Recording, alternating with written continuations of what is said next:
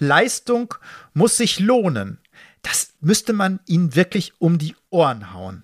Leistung lohnt sich in dieser Gesellschaft nämlich immer weniger. Ich habe gerade über den Niedriglohn gesprochen. Das sind Menschen, die Leistung bringen und trotzdem sehr wenig verdienen. Und selbst wenn sie etwas mehr verdienen, wie zum Beispiel die Menschen in der Pflege arbeiten, die eine unglaubliche Leistung vollbringen, reicht es meistens nicht wirklich zum Leben und wie gesagt, erst recht nicht im Alter dann für die Rente. Also lohnt sich diese Leistung nicht. Auf der anderen Seite haben wir 10% der Menschen und vor allen Dingen 1%, die unglaublich erben die unglaublich reich von Geburt aus sind, die nie was leisten müssen und trotzdem immer strackenreich sind. Das ist die eigentliche Debatte, die wir führen müssten. Aber genau die wird eben nicht geführt. Man versucht also das System so zu lassen, wie es ist und damit sozusagen dann lieber die unteren Gruppen gegeneinander auszuspielen.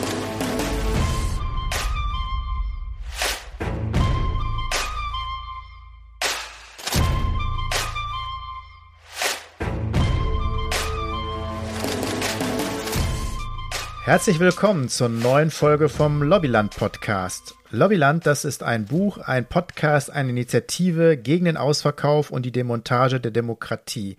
Es geht um die Themen Lobbyismus, Transparenz, Korruption und Demokratie. Wir setzen sie in Beziehung zu den aktuellen Themen, das, was meistens eben fehlt. Der Podcast erscheint alle 14 Tage mittwochs, dort, wo ihr Podcasts hört, oder direkt unter www.lobbyland.de.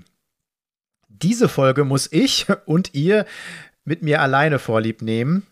Deshalb äh, lese ich auch mal wieder was aus meinem Buch vor im zweiten Teil, komme aber erst zu aktuellen Dingen. Genau, und es steht so ein bisschen unter dem Zeichen Eigenverantwortung. Man könnte sagen versus äh, Profitlobbyismus oder vielleicht auch im Bezug zu äh, Profitlobbyismus. Das versuchen wir so ein bisschen herauszufinden in dieser Sendung. Ja, und wir beziehen uns ja manchmal dann auch auf das, was schon gelaufen ist in der, in der alten Sendung oder in der vorherigen Sendung und natürlich auch auf Reaktionen der äh, Zuhörerinnen, zu, Zuhörer. Wir haben nämlich ein paar bekommen, als wir über die gigantische Plastikproduktion gesprochen haben und wie viel von diesem Plastik in die Natur und ins Meer gelangt und auch nochmal die Problematik der Mikroplastik und Nanoplastik, die sich ja dann im Weiteren aus diesem Plastik ergibt. Und da haben wir ja ein Unternehmen äh, benannt, Coca-Cola. Natürlich gibt es auch andere, die benannt werden müssen das hat doch vielleicht den einen oder anderen nicht gepasst. Oder zumindest gab es so den Hinweis, ja, aber da ist doch die Eigenverantwortung. Also ähm, im Prinzip sind ja nicht die Konzerne schuld, in Anführungsstrichen, sondern jeder selbst. Ich greife das heute auf und spreche genau über diese Eigenverantwortung und sage schon vorweg, für mich ist das ja so der Lieblingstrick der Lobbyisten. Warum, sage ich gleich. Aber fangen wir vorne an. Also mit der Eigenverantwortung.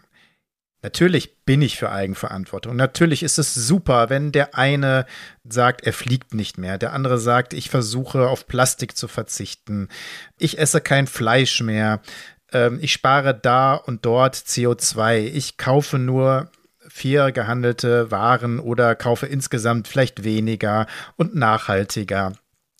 Und man könnte jetzt die ganze Palette aufmachen. Und natürlich am besten, man schaut überall und ist eigenverantwortlich. Und das ist man natürlich im Prinzip auch. Ich sehe das ja bei mir selbst. Ich versuche das auch, weiß aber auch, dass es Grenzen gibt, dass ich Kompromisse mache und dass es nicht so einfach ist, den Überblick zu behalten. Da wären wir schon beim ersten Punkt bei der Eigenverantwortung. Es kostet unglaublich viel Zeit, und Energie, da auf dem Laufenden zu sein. Also ich glaube schon, dass ich sehr informiert bin, dass ich viel lese in dem Bereich und auch ich habe keinen Überblick, was man, oh, wo man einfach darauf verzichten sollte, wie, was man lieber kaufen sollte, um dies und jenes zu sparen, um sozusagen die Lebensgrundlagen zu schützen. Das kostet recht viel Zeit und in, ja nicht viel, sondern recht viel Zeit, sondern sehr viel Zeit, um das zu haben. Und das ist sozusagen für mich auch der erste Punkt, warum das so schwierig ist. Dann gleich die zweite Anmerkung, man muss es sich leisten können. das hat schon was mit der Zeit zu tun. Also wer hat schon diese Zeit, sich ständig zu informieren und zu schauen, wo er denn besser, nachhaltiger einkaufen kann, auf was er denn verzichten sollte und so weiter. Ähm, da wird es schon sozusagen kompliziert. Und dann kommt noch hinzu, dass nachhaltiger Leben häufig teurer ist. Also ich habe das mal auf den Nenner gebracht. Wenn ich versuche, nachhaltig zu leben, dann ist es meistens teurer und anstrengend. Und auf der anderen Seite zerstörerisch zu leben, das ist häufig günstig und einfach. Genauso ist unser System insgesamt gestrickt, dass das genau passiert. Und deswegen gibt es auch so wenige Leute, die versuchen, wirklich etwas nachhaltiger zu leben, weil sie es leisten können müssen, aus Zeitgründen, aus Geldgründen und natürlich sich damit beschäftigen und auseinandersetzen. Deswegen ist natürlich trotzdem super, wer das tut und wer das auch weitergibt und die Erkenntnisse weitergibt. Aber das alleine reicht eben nicht aus. Und das ist der zweite Punkt. Also es ist nicht nur einfacher und günstiger äh, zerstörerisch zu leben, es hat auch eine psychologische Wirkung, weil natürlich sagen viele immer, ja, aber wenn ich das mache, nützt das doch nichts, weil alle anderen machen es doch nicht. Und im Endeffekt haben sie teils recht, teils unrecht, weil natürlich, wenn das jeder so sagt, passiert auch nichts. Aber sie selbst sind natürlich alleine nur für einen kleinen Bruchteil verantwortlich. Aber wo keiner anfängt, passiert natürlich auch nichts. Und trotzdem würde ich das mit der Verantwortung dann sehr einschränken, aus den Gründen, die ich gerade schon benannt habe. Ich finde, es ist ein Herausreden, dass vieles sozusagen auf den Verbraucher abgewälzt wird auch wenn, auch wenn man sozusagen immer den kleinsten Nenner rausnimmt oder die kleinste Person rausnimmt und sagt, du hast die Verantwortung, genau dann passiert eben sehr wenig. Es wurde mal ausgerechnet, wenn alle also so diese langsam Umstieg, den wir haben auf etwas nachhaltigere Produkte, sagen wir mal bei den Lebensmitteln, ich glaube, da gibt es jetzt sogar wieder einen Rückgang äh, nach Corona und den Krisen und Inflation. Aber vorher gab es eigentlich so einen kleinen Anstieg. Aber wenn man wartet, dass die meisten wirklich nachhaltig äh, leben und einkaufen und das so weitergehen würde, es geht ja nicht weiter, meistens nähert sich ja nur an der Tangente an, dann würden wir dafür noch 100 Jahre brauchen und das ist natürlich viel zu spät. Und so ist es bei Plastik, bei CO2, bei vielen anderen Dingen auch viel zu spät.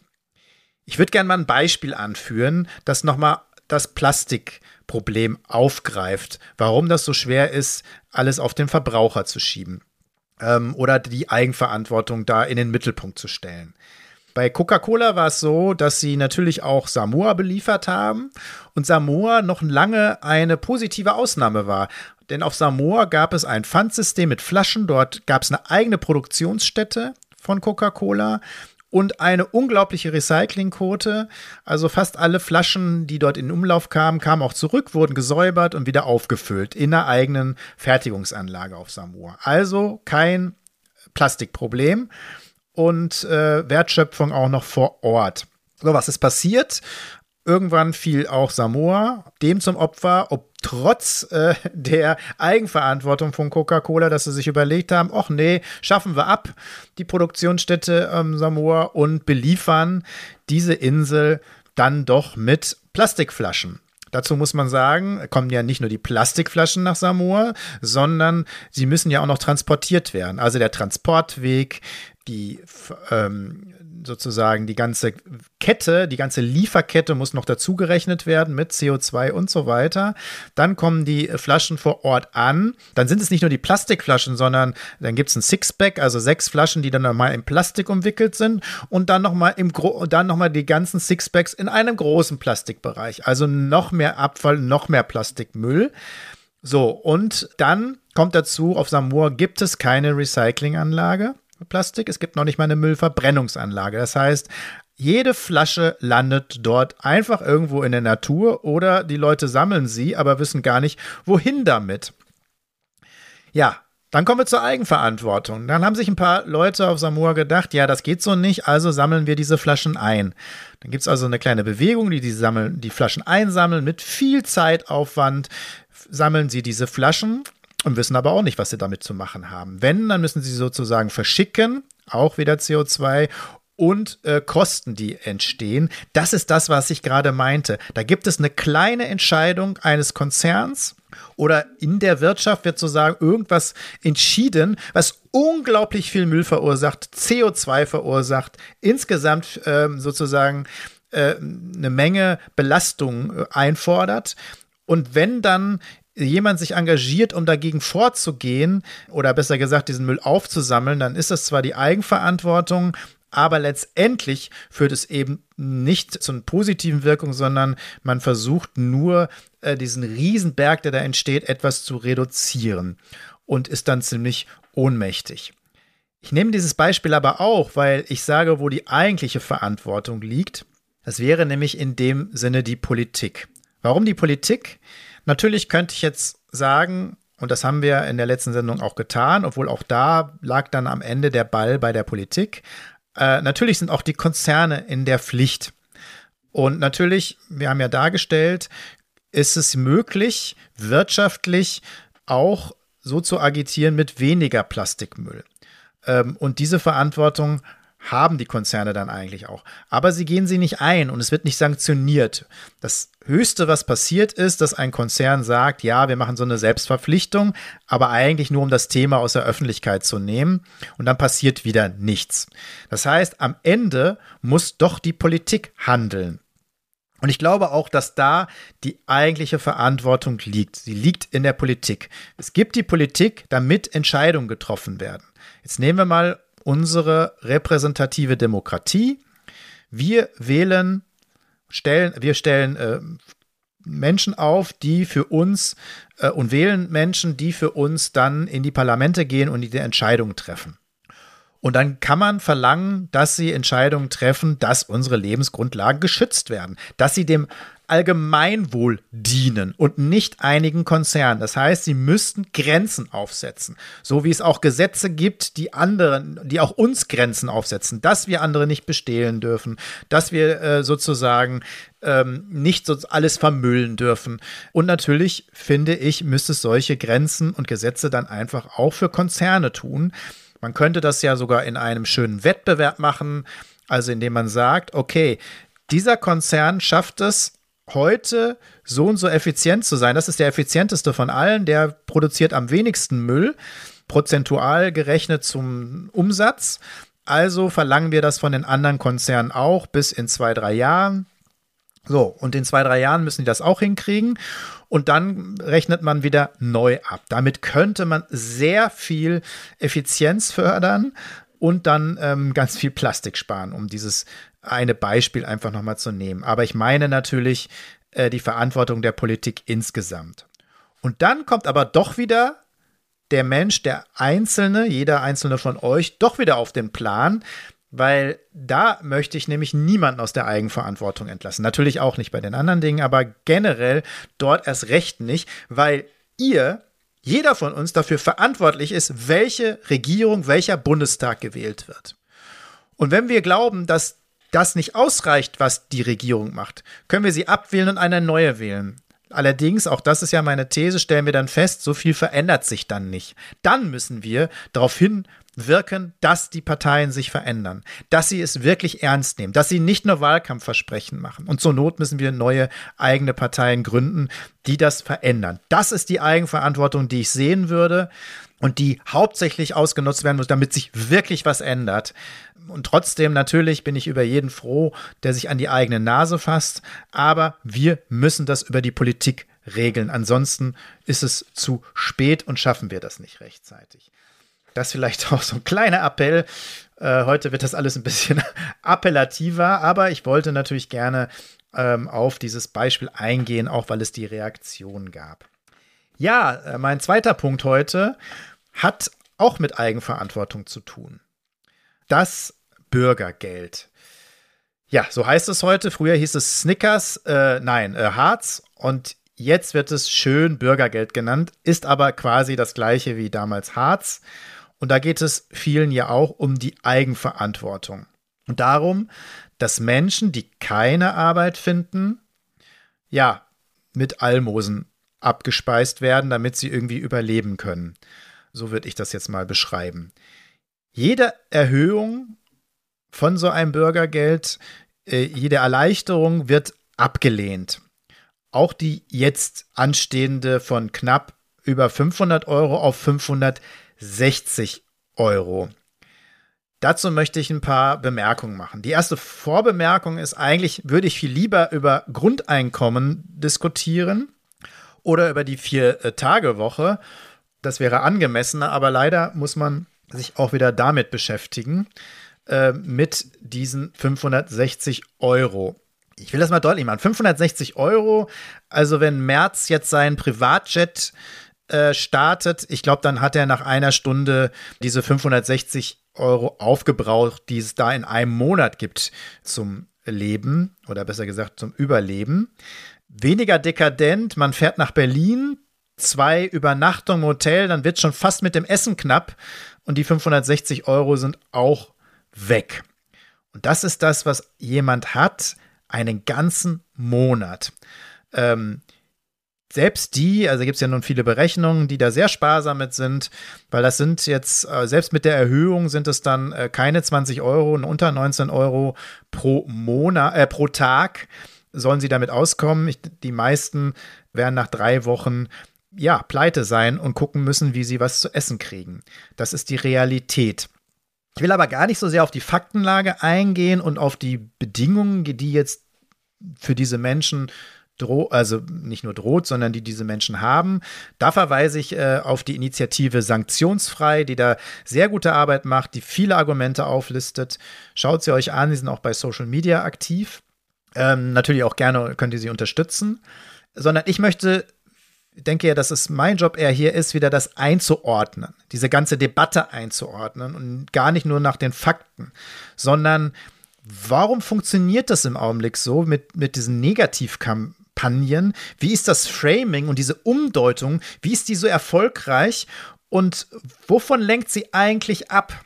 Das ist gerade so das spannendste Lobbythema, würde ich sagen, was man äh, eigentlich benennen kann. Also gehen wir mal nochmal auf diesen Bereich ein und auf das Hauptargument, was benutzt wird, um sich gegen diese Erhöhung auf diese 560 Euro, die ja immer noch gering ausfällt, ähm, zu beziehen. Übrigens, äh, das vielleicht doch noch mal ganz kurz: 560 Euro, also die Erhöhung, das ist gerade mal das, was durch die Inflation und die ganzen Verteuerungen sowieso dazugekommen ist. Also das heißt, äh, ein ähm, Empfänger vom Bürgergeld hat dann mit den 560 Euro nicht mehr als noch vor zwei Jahren äh, mit den 500 Euro.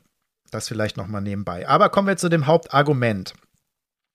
Hauptargument von Merz und Co. und den ganzen Leuten, aber auch in den in Teilen der Medien, dass dann der Abstand von jemandem, der Bürgergeld äh, bezieht, zu jemandem im Niedriglohnsektor, das sagen sie natürlich nicht mit dem Niedriglohn, weil das hört sich ja nicht so gut an, so zu Menschen, die arbeiten, gehen, dann zu gering ist und dass das total ungerecht ist.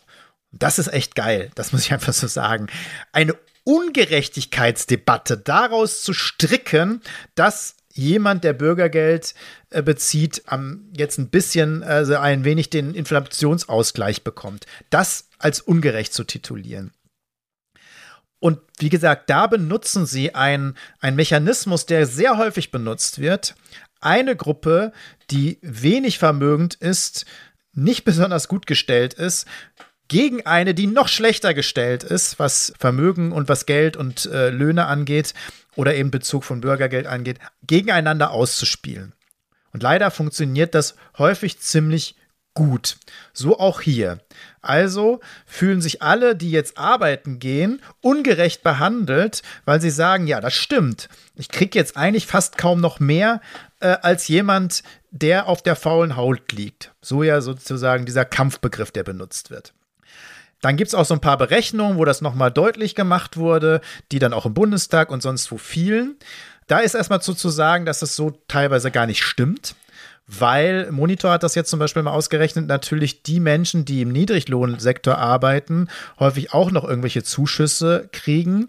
Und wenn man das generell berechnet, ist der Abstand zwischen einem Bezieher vom Niedriglohn und jemand, der jetzt praktisch dann schon mit der erhöhten Satz 560 Euro bekommt, ist der nicht niedriger geworden.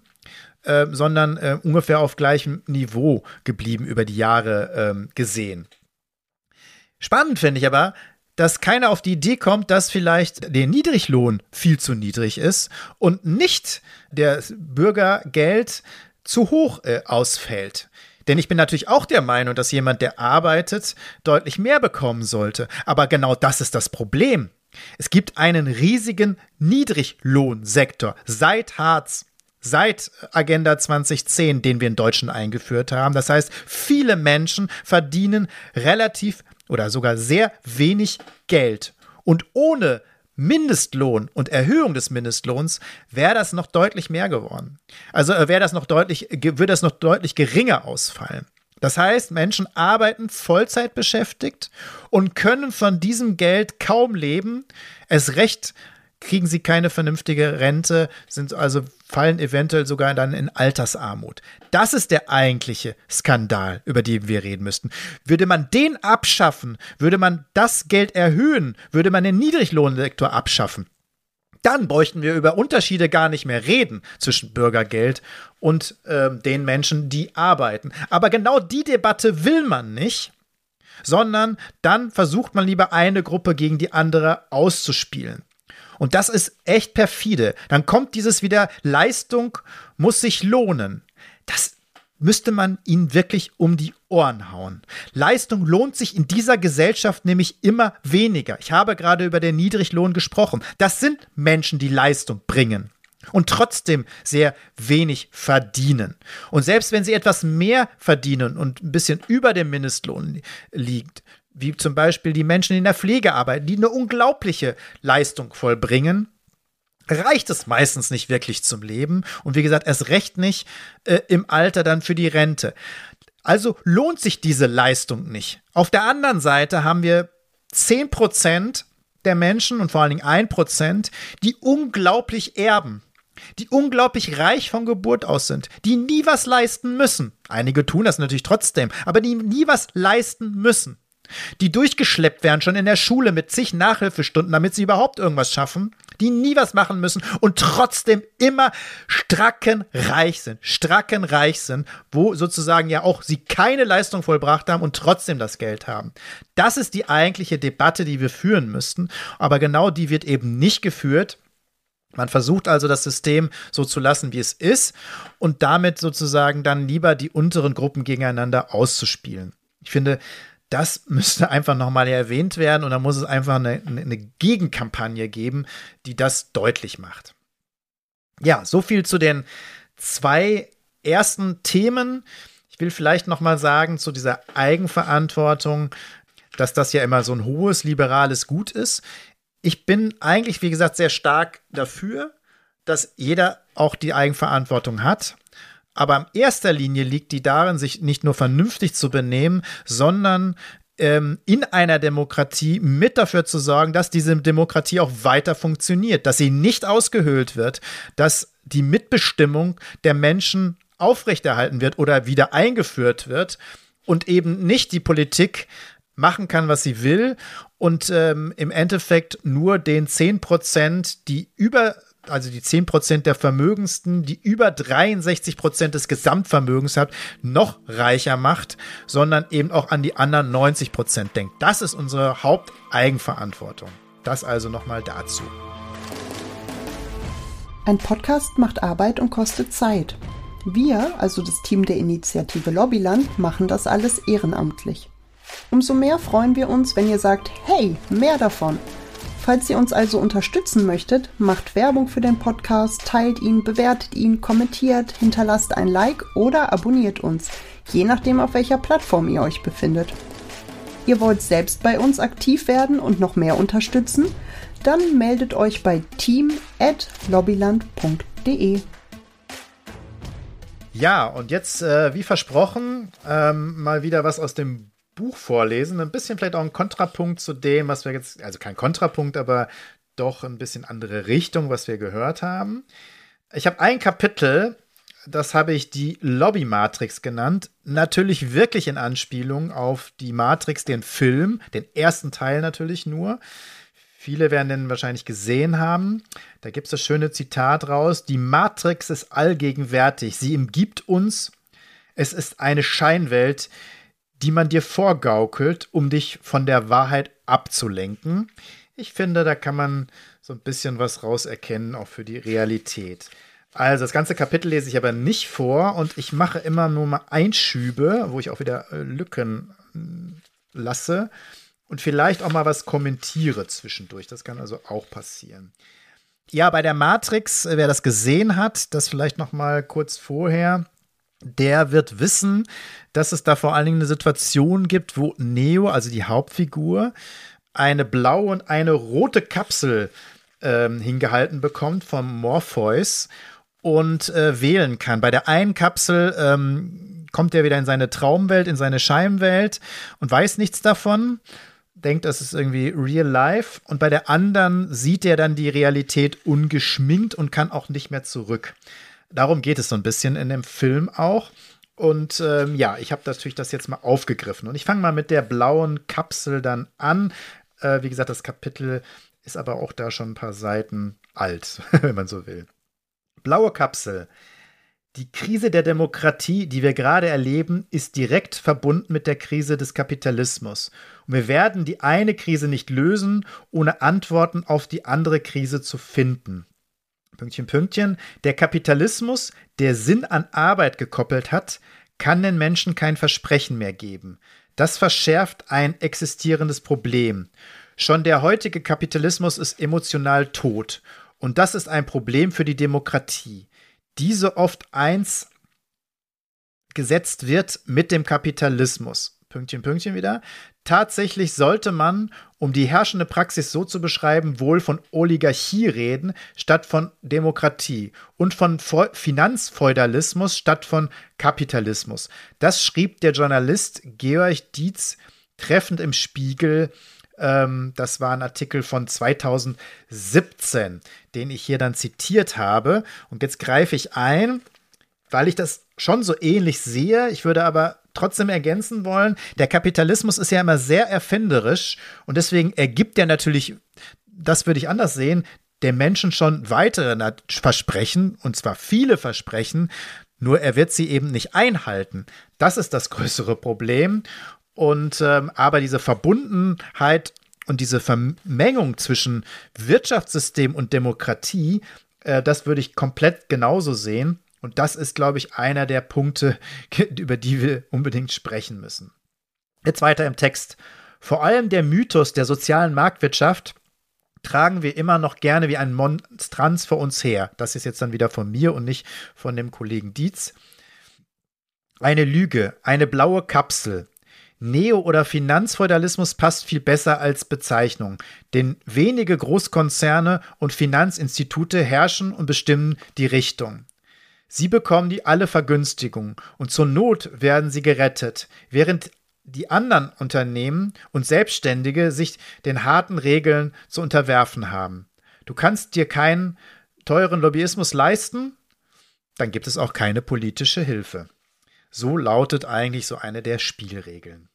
Hartmut Rosa ergänzt, eine moderne Gesellschaft ist dadurch gekennzeichnet, dass sie sich nur dynamisch zu stabilisieren vermag, dass sie also systematisch auf ökonomisches Wachstum, kulturelle Innovationsverdichtung und technische Beschleunigung angewiesen ist, um ihre Strukturen zu erhalten. Das sagt Hartmut Rosa und auch dem würde ich äh, sehr zustimmen. Jetzt weiter im Text. Schluckst du die blaue Kapsel, dann kannst du weiter davor die Augen verschließen. Durch deinen Alltag hetzen, dich ablenken, deine Vorhaben und Träume auf die Zukunft verschieben. Du kannst weiter die Märchen und Mythen glauben. Selbst wenn du die Kriterien kennst, selbst wenn du das System durchschaust und weißt, dass eigentlich ein radikaler demokratischer Wandel vollzogen werden müsste. Ist die Sehnsucht nach Normalität so groß, dass du gefügig im Hamsterrad bleibst.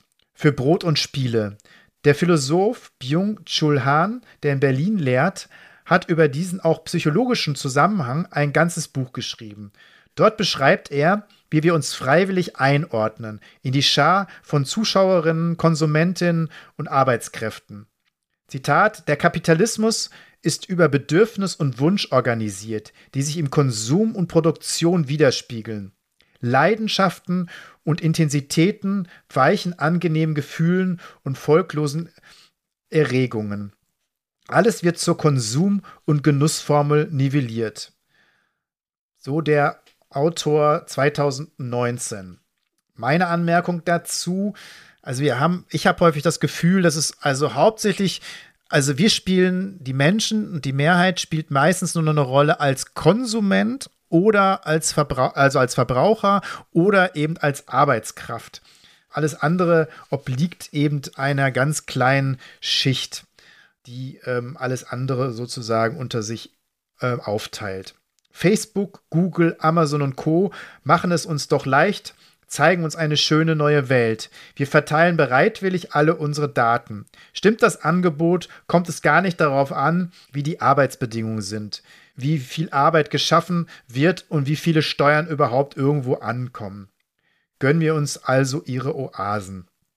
Im Matrix-Film hat der Aktivist Cypher das triste und kalte Leben in der Wüste der Wirklichkeit satt und möchte wieder in die Matrix eingespeist werden. Also ein eigentlicher Rebell möchte wieder in diese Matrix zurück und die ganze Realität vergessen. Dafür geht er mit dem Agenten einen Deal ein, wonach er für die Rückkehr in sein vorheriges Leben seine Mitstreiter und Freiheitskämpfer verrät. Er will wieder in die eingebildete Realität, die ihm nun so verlockend vorkommt. Sein altes Leben wiederhaben, nur mit mehr Geld natürlich. Treffender geht es nicht. Etwas mehr vom Kuchen abbekommen. In der Matrix kein Problem. In unserer Welt ein immer unfairer werdender Kampf. Um was eigentlich? Geht es nicht um Glück und Zufriedenheit, um unsere Kinder und deren Chancen und Lebensbedingungen, aber wir sind eine Leistungsgesellschaft. Wir definieren uns über unsere Arbeit und den Lohn. Der Kapitalismus hat sich als anpassungsfähig erwiesen. Er hat mit dazu beigetragen, dass nicht wenige Menschen Wohlstand erlangt haben. Wir haben so viele Innovationen und Technologien in Gang gesetzt und mit mehr Geld geht es uns gut. Dieses Geld und dieses Mehrgeld ist aber nicht daran gekoppelt, ob wir Leistung erbringen, sondern eigentlich schon, was wir von Anfang an haben. Dafür können wir uns, wir auch unsere Gewissen beruhigen, etwas Ablasshandel betreiben, im Bioladen einkaufen, der gemeinnützigen Tafel etwas spenden, den Holzschreibtisch mit FSC-Siegeln für Nachhaltigkeit kaufen. Natürlich etwas ironisch das alles. Ja, weiter im Text kommt natürlich jetzt die rote Kapsel. Morphos macht in der Matrix keine Versprechungen, keine schönen Worte. Er hält beide Kapseln bereit. Schluckst du die rote Kapsel, dann führe ich dich in die tiefsten Tiefen des Kaninchenbaus. Du blickst hinter die Matrix. Ich kann dir nur die Tür zeigen. Durchgehen musst du allein.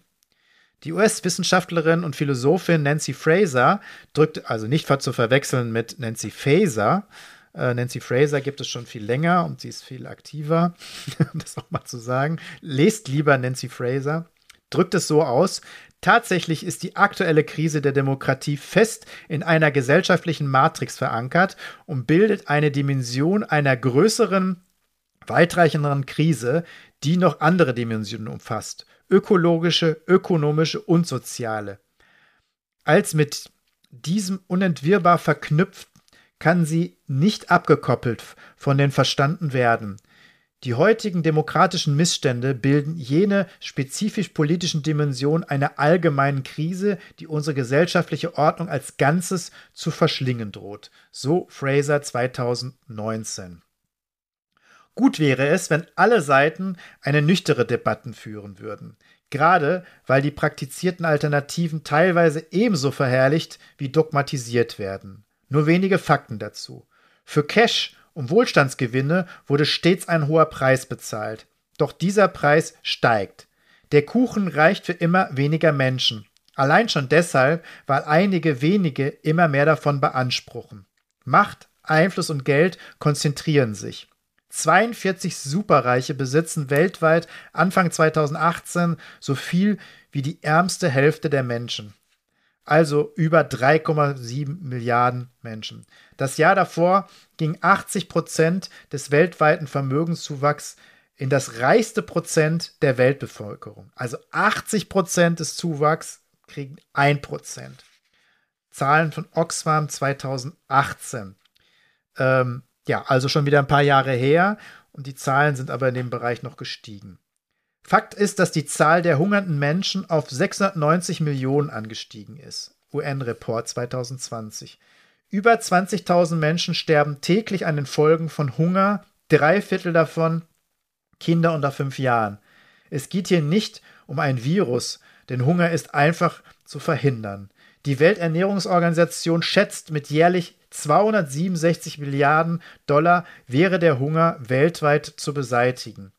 Äh, Klammer auf, wer glaubt, das ist eine Riesenzahl, wir haben mal eben 100 Milliarden für ein Sondervermögen äh, Militär und Aufrüstung gegeben. Das sind ungefähr, also ungefähr würde ich sagen, also schätze ich, würde ich jetzt mal 110 Milliarden Dollar. Das ist also schon mehr als ein Drittel, um den Hunger zu beseitigen und wo wir 20.000 Menschen pro Tag retten würden. Wenn wir also damit davon reden, dass wir Menschenleben retten wollen und Menschenwürde retten wollen, da könnten wir das äh, eigentlich sehr schnell tun.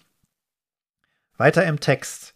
Und da habe ich auch geschrieben, die Rüstungsausgaben der USA betragen alleine, betrugen muss man sagen, die sind ja nochmal deutlich erhöht worden, 719 Milliarden Dollar jährlich. Der ehemalige UN-UNO-Sonderberichterstatter für das Recht auf Nahrung, Jean Ziegler, wird sehr deutlich. Zu Tätern werden wir alle, wenn wir schweigen. Auf jeden Fall die Banditen in den Banken und Hedgefonds, die an den Rohstoffbörsen mit Agrarrohstoffen spekulieren und die Preise hochtreiben. Das hat er schon 2013 gesagt. Forscherinnen an der Technischen Hochschule in Zürich haben 2014 erstmals genau analysiert, welche Konzerne die Weltwirtschaft dominieren und wie weit ihr Einfluss reicht. Das präzise und eindrückliche Ergebnis, nur 147 Konzerne dominieren den Großteil der Weltwirtschaft. Drei Viertel der Weltwirtschaft wird durch Finanzkonzerne kontrolliert. Forschung und Wissen 24.06.2014. Diese Entwicklung zur Macht- und Vermögenskonzentration geht weiter. An den Finanzmärkten bestimmen Maschinen und Algorithmen das Geschehen. Den Bezug zur realen Wirtschaft gibt es eigentlich nicht mehr. Die Digitalisierung produziert zwar Wachstum, aber nur noch Arbeit und Wohlstand für weniger. Selbst die durch Deregulierung provozierten Krisen und Crash ändern daran nichts. Im Gegenteil, die Finanzkrise und der Bankencrash von 2008 haben sogar zu einer Befestigung der gegenwärtigen Situation geführt. Die Eurokrise 2010 hat dies noch verstärkt. Die Zeche haben die Steuerzahler gezahlt, die Staaten sich verschuldet.